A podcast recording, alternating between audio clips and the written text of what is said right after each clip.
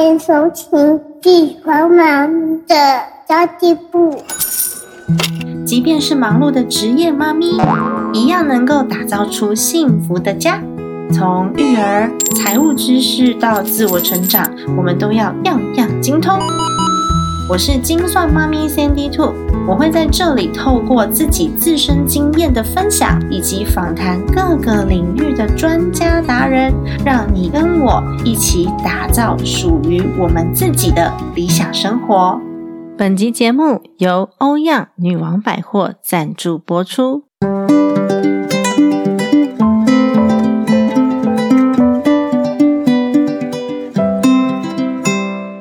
最近天气忽冷忽热，皮肤开始干痒嘞。我最近试用了欧样自有品牌的维嘉全能修护霜来擦脸，用一天就超有感觉的。虽然那个说明书上面写说它是用来涂抹干痒或是干裂红肿肌肤的修护霜，但是我就觉得我全脸都很干呐，我就把它都擦一擦。那因为我鼻子过敏很严重嘛，鼻头几乎一年四季都是脱皮的。没想到擦一擦，我连最容易脱屑的鼻头都觉得哎，好舒服，平平的。虽然因为它不添加香味，所以那个味道并不是非常的讨喜。不过也是因为这样，所以孕妇跟宝宝都可以使用哦。欧样是台湾少数设有实验室的团队哦，是国际 GMP 等级的工厂哦。以科学生计为导向，产品行销海内外十多个国家。那么这次呢，跟精算妈咪的家计部合作的商品，还有 Bivoli 腿部舒活乳。商品主打的族群其实是孕妇啦，但是呢，我自己本身现在是没有怀孕的状态，所以我就是打完那个健身环大冒险的时候，擦起来就感觉凉凉的，很放松。我自己也把它拿来擦肩颈，我觉得也蛮适合的耶。如果刚好有需求的朋友们呢，专属优惠我会放在资讯栏位哦。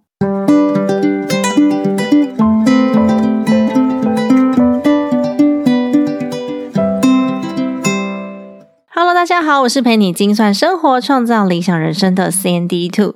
你是不是也觉得把钱花在外表，不如提升内涵和知识呢？毕竟呢，我们其实打败不了岁月嘛，不如让自己的内在更有价值。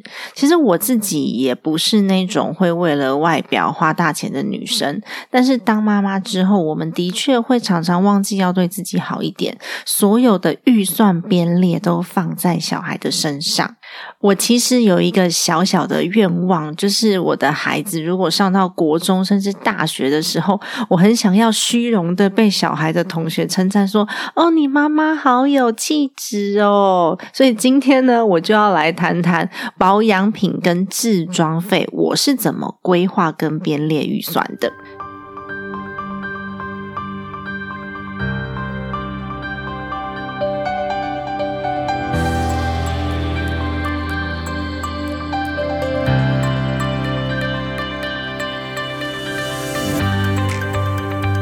其实我们常常都在讲说，内在比外在重要。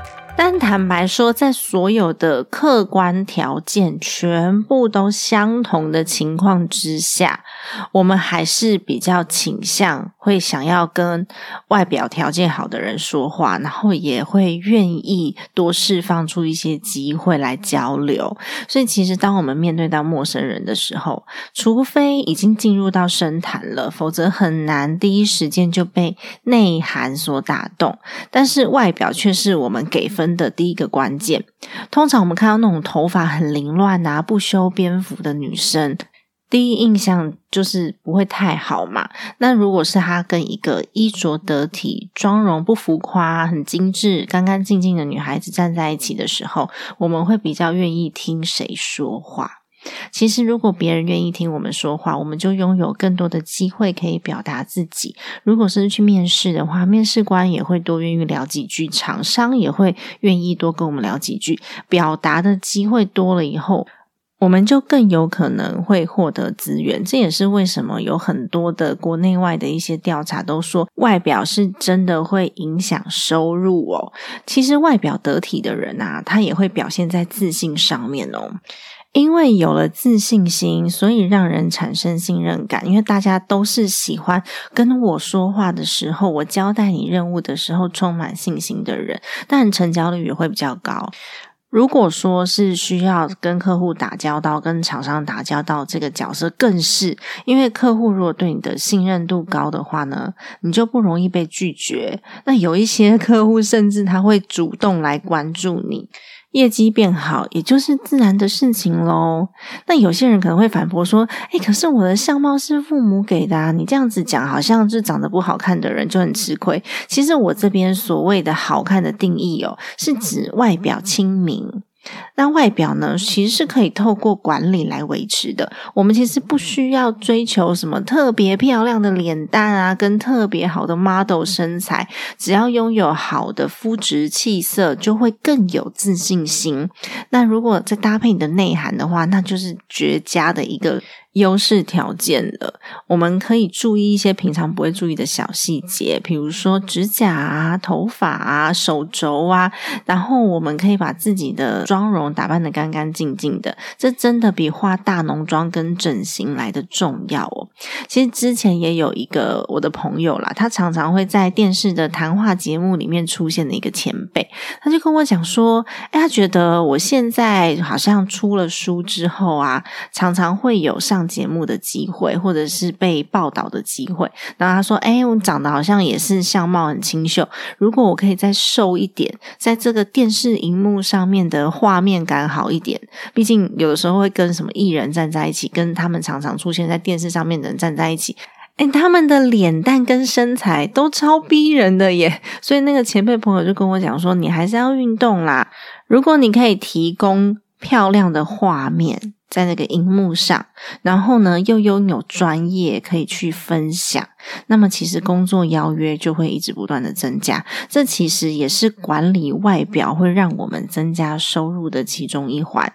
我想一想，好像也是哦。如果说我们呃平常就是有内涵的人，再加上外表有一些加分、干干净净的、有气质的话，其实真的会比较受欢迎一些。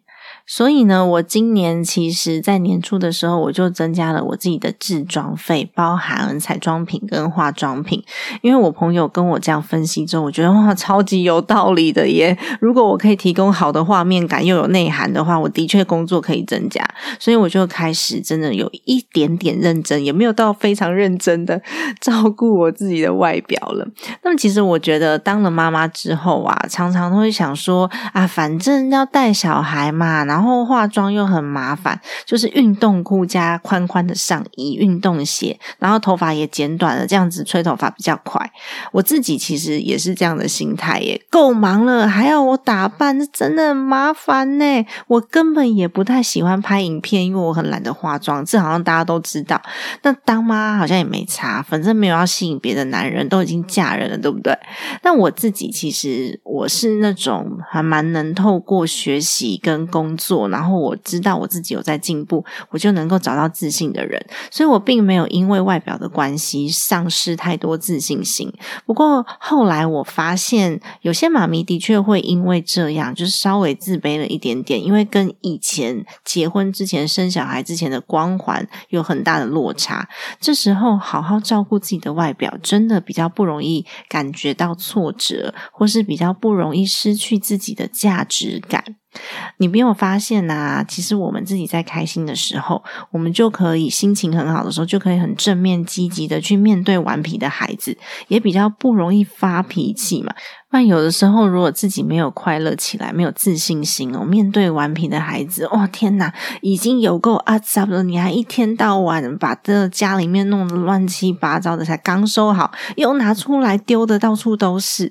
所以其实我后来有发现哦，管理外表之后啊，我自己是有变得更快乐的。我不知道大家有没有这样的感觉，反正我已经我我本来就是一个很乐观的人，所以我只是更快乐而已。然后我刻意的管理自己的外表，我。强迫我自己每天要喝水超过两千两百 CC，已经超过一个月的时间了。然后，因为我之前非常不爱喝水，然后我每天步行一万步，有的时候没达标，可能八千多这样子。因为最近疫情的关系，比较少出门，在家里面原地踏步也有点。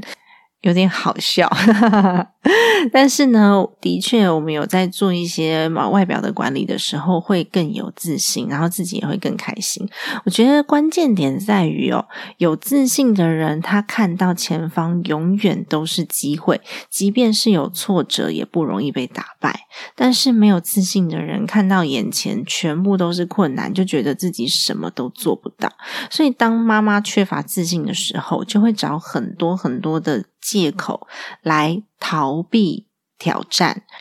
会很想要窝在舒适圈里面，这其实对孩子来说也不是一件好事哦。因为当妈妈逃避的时候，哎，孩子跟着会失去非常多尝试跟体验的机会，也会失去非常多的生活。他根本也没办法从妈妈身上看到妈咪克服困难的这些过程，因为妈妈从来不愿意去面对困难。所以我觉得，我们把自己管理好了，有自信了，对孩子来说也是蛮好。的一个 model 就是榜样嘛，不然的话，孩子其实看着愁眉苦脸，然后每天像黄脸婆一样，然后也没有重视自己外表的妈妈。那么，我们怎么样在孩子上到国中甚至大学的时候，被称为好有气质的妈妈呢？就会非常的困难，而且其实孩子会从我们身上去学习到。我们在面对问题的时候解决的方式，所以当妈妈没有自信的时候，孩子自然就没有自信；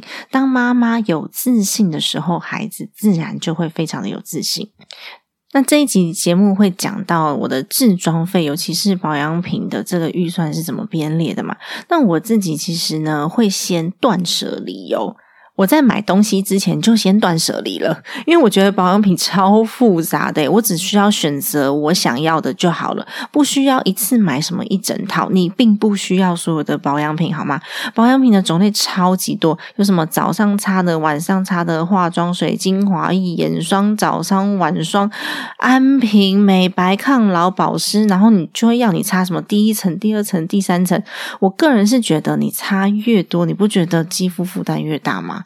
我真的不是很喜欢一直往脸上擦这么多的东西，我会觉得很麻烦。所以呢，我个人的保养方式就是清洁跟补水，水分充足了，皮肤自然就有光泽。所以我不会去买一整套的保养品。那有的时候拿到那个试用品，有没有？它一组五套，一组七套。我就会开始很犹豫，想说，嗯，我今天是要擦哪一瓶？所以通常我不会把一次都擦完，我会把功能差不多的，比如说精华液，它可能也是保湿，然后呃，乳液也是保湿。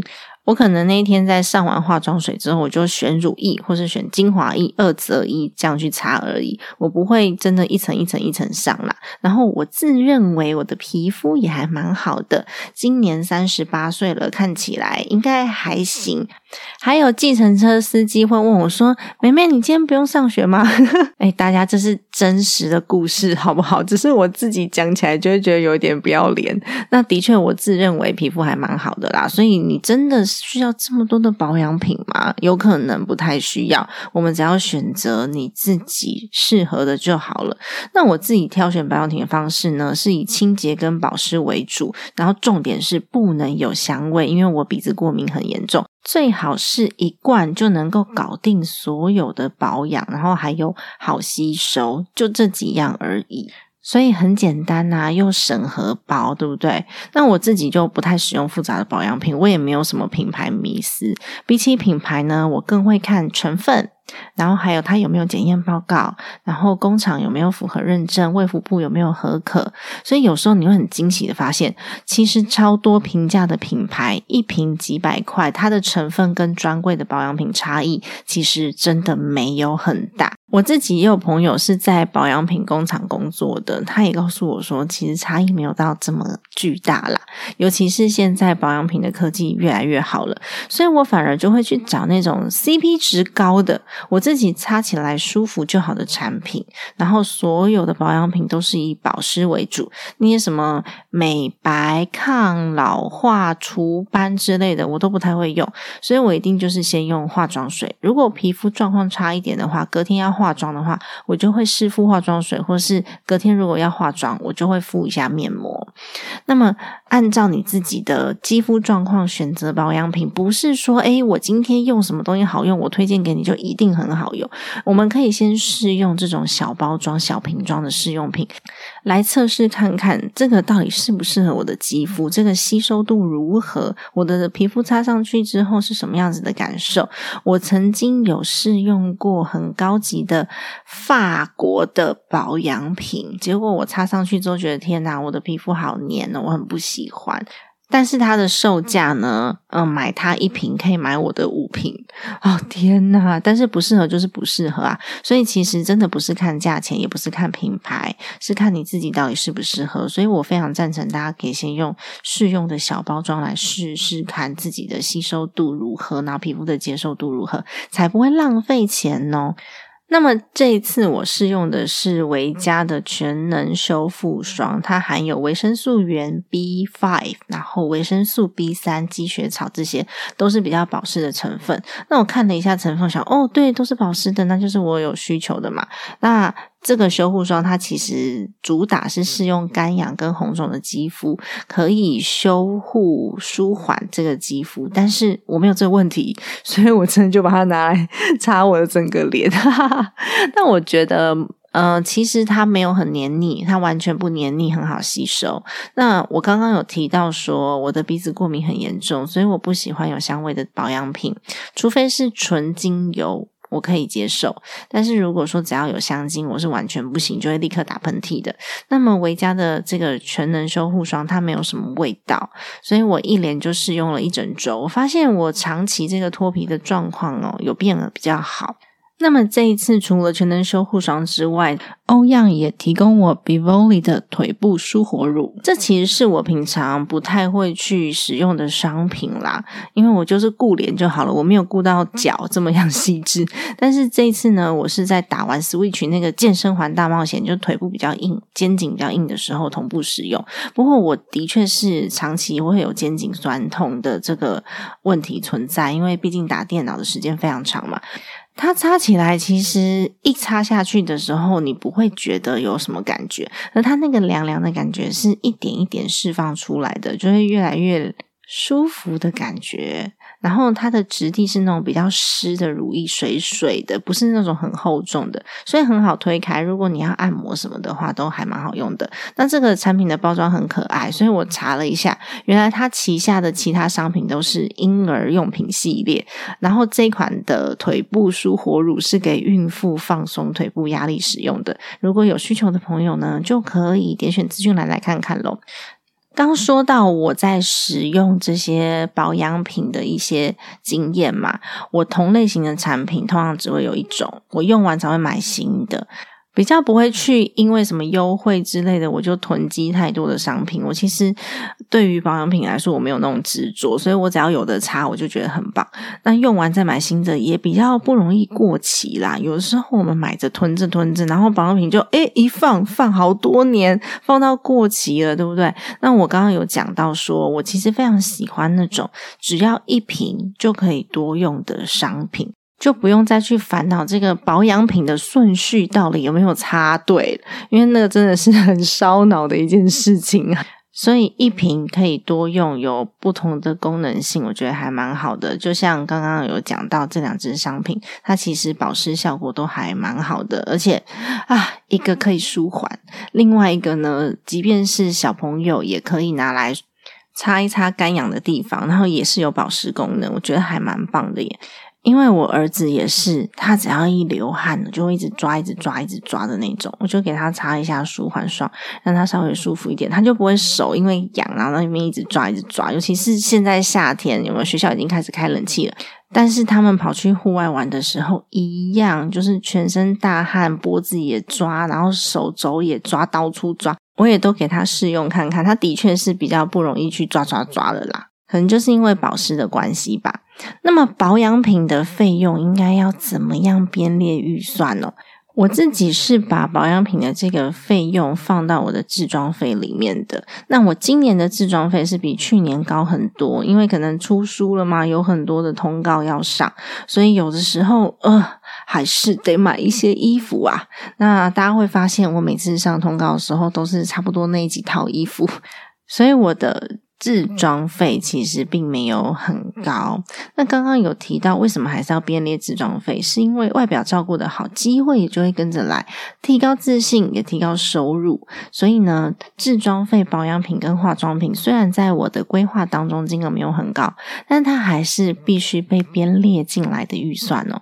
保养品的预算呢，可以跟年度的置装费一起规划，它是跟化妆品一样的东西，这都是跟美有关的。那除非你自己。是每一季都会需要去追流行的，这是你的兴趣，我觉得 OK，因为每个人兴趣不同哦。那如果说这是你的兴趣的话，你就可以每一季规划一次。但是对我来说呢，我是可以整年度下去规划我的制装费的。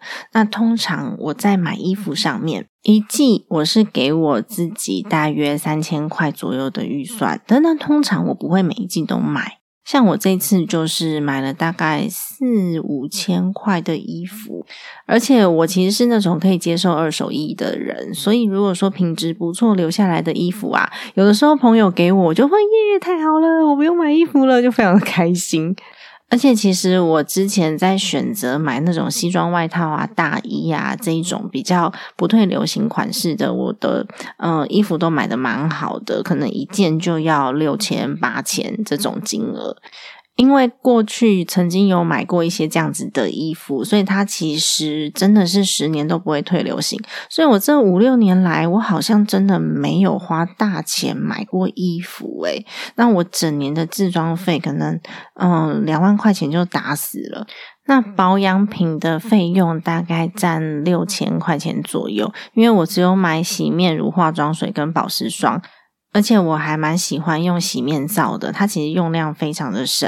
通常我可能嗯有的时候会忘记擦保养品，我不是每天都记得擦，所以我半年才需要补一次保养品。如果是平价的品牌的话呢，大约半年的花费是三千块钱左右。通常冬天如果说要买那种保湿稍微高一点、厚重一些的面霜之类的，它会稍微再贵一些些。那化妆品呢，我自己的化妆品非常非常省。哦，我只有一条 BB 霜，一条眉笔，一块腮红，一支眼线笔，一条口红，然后口红是朋友送的。然后那个 BB 霜啊，我就是把它拿来当成粉底这样使用，因为它遮瑕也 OK。然后如果当粉底的话，也不用擦太厚嘛。那有可能一年会用到三条左右，眉笔会用到两支，其他像是腮红啊、眼线笔呀、口红啊这些，其实有时候都用超过一年。我是可以把一块腮红的颜色用到完，我才换的人，因为我擦腮红的目的就是让我的气色变好嘛。那如果说哦气色，会变好的话，它是什么颜色？我其实没有到非常的在意，只要人家帮我选了一块适合我的，这样就好了。那再加上现在常常都戴口罩出门，有没有？这个下面根本也不用擦，就很省，只需要弄眼睛就好了。而且我大部分使用的都是开价品牌。我刚刚有讲过，其实我没有所谓的品牌迷思，因为保养品啊、化妆品啊，它就是保养的功效而已，所以品质更重要。那些有大量媒体广告曝光、明星代言的这些品牌，其实蛮大部分都是在买品牌的，因为你也知道他们的行销费用非常非常的可怕，然后他们有可能呢，连味道啊、包装啊都非常的讲究，光是那个包装纸就很贵。那开价的这些商品，它有可能就是放在美妆通路上面，它也不会去特别。帮他设计一个精美的盒子，打缎带啊之类的这些东西，这些保养品有一些它的成分真的不输给专柜，而且大部分开价保养品，它背后都有一个专柜保养品的品牌，他们是同一个集团，甚至同一间工厂。真的。有的时候你就会发现呐，这些什么新研发、最新技术成分之类的东西，专柜品牌可能会先上来，但是其实真的对我们来说，差异真的这么巨大吗？我觉得还好。就像我刚刚讲的，重点就是清洁跟保湿，并不是这些最新的技术，然后最好的成分就可以让我们变得更美丽。就像我刚刚分享的，我其实我的制装费并没有很高。衣服可能穿来穿去变化度也很低，也不有说真的每一季都在追流行。但是我在买东西的时候，我不会拒绝二手的，但是我一定会去追求品质。那有可能，呃，它的品质还蛮好的，然后我一穿就穿个五年，甚至我有些衣服是穿十年的。但是十年真的有点夸张啦，因为它真的会。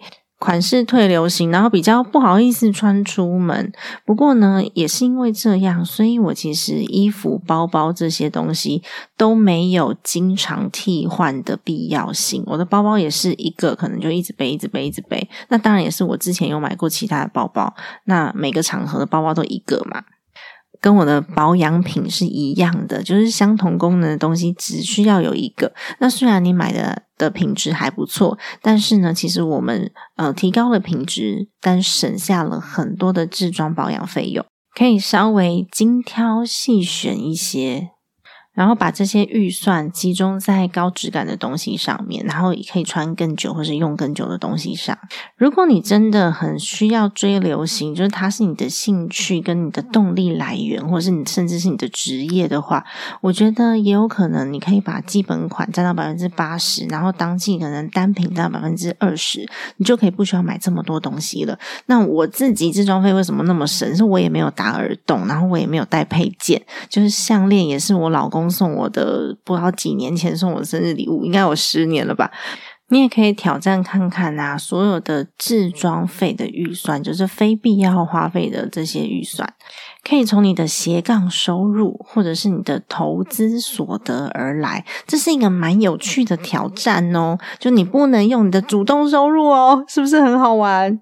那么当然保养品没办法，因为保养品是消耗品，所以如果用完就是用完了。那我们就可以依照你自己的经济能力，然后以及你自己的肤质状况，你稍微去研究一下怎么样做配搭才最适合自己。那其实我们就知道说，哎，我有可能这一组保养品我一季就用完了，那我这个预算呢，总共要四次就乘以四，就是一年的预算下去做规划哦。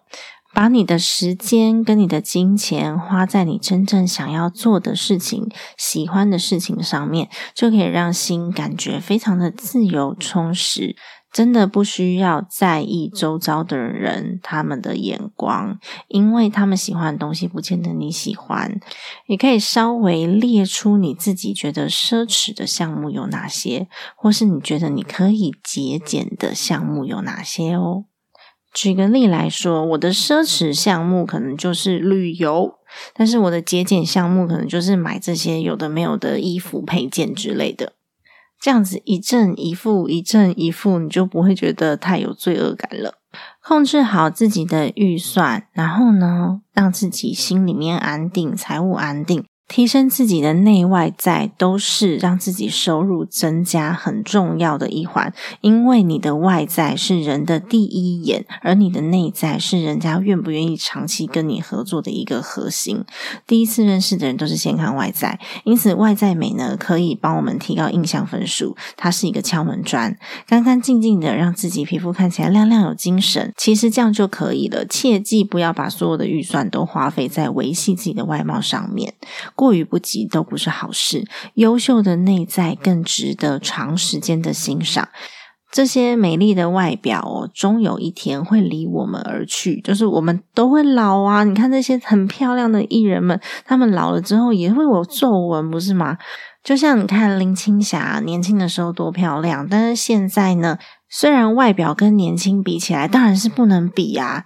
但是他整个人散发出来的高贵气质跟他的内涵，还是会把人给震慑住的。外表我们只能够延缓它老化的时间，但是它终究会老化。但是内在会随着时间跟我们的经历更加充满成熟的魅力。最后，还是要感谢一下本集的赞助商欧样女王百货。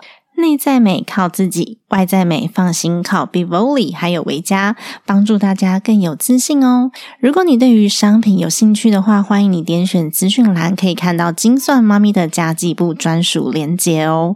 听完这集节目，你是不是对于你自己在做保养以及制装、彩妆上面的预算更有一些想法了呢？欢迎你到 Facebook 社团“精算妈咪存钱社”来跟我们分享你对于彩妆保养或者是制装费上面你自己的预算以及想法，让我们一起来讨论看看有什么更好可以精进的方式。好的，那今天的节目如果对于你来说是相当有收获的话，恳请你给我们一个五星好评，让我们更有动力可以把节目持续制作下去哦。好的，家庭理财就是为了让生活无虞，分享这集节目让。让更多的朋友透过空中打造属于自己幸福的家。我们下一集再见喽，拜拜。